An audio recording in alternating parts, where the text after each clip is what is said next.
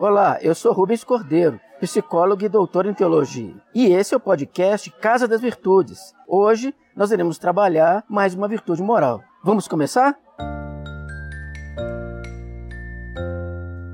Você é uma pessoa prudente? Toda vez que se pensa na prudência, associa-se à sabedoria, à introspecção e ao conhecimento. Quando se pensa em termos de sabedoria, pensa-se naquilo que é próprio do significado da prudência. Ela vem do latim prudentia, que significa previsão e sagacidade. Ou seja, a pessoa prudente assemelha-se a um bom jogador de xadrez.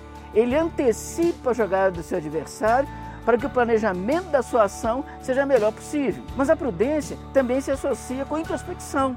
O que é introspecção? É a capacidade que a pessoa tem de pensar primeiro a sua ação para depois efetivamente agir.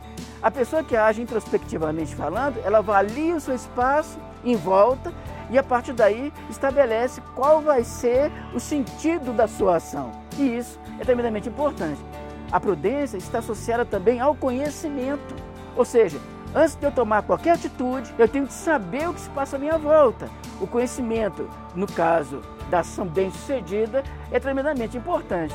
É por isso tudo que a prudência é também considerada uma das virtudes cardinais ou cardeais ou essenciais. É uma daquelas virtudes em torno das quais todas as outras giram. E isso faz da prudência uma virtude tremendamente especial. É a virtude da vida prática por excelência. Os dilemas do cotidiano, quando nós vamos resolvê-los, devemos fazê-lo a partir de uma atitude prudente. E tem um detalhezinho a mais que é muito importante. Em geral, a pessoa prudente é uma pessoa ponderada, o que significa que a sua ação é uma ação, via de regra, equilibrada.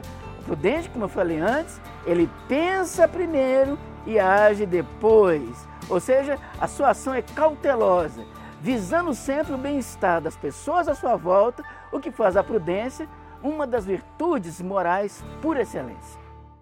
Gostou desse programa? O Caso das Virtudes é um oferecimento do programa Bene, Formação Ética e Socioemocional, em parceria com o Colégio Batista Mineiro. Para mais informações, acesse institutoexis.org.br/bene. Até o nosso próximo encontro.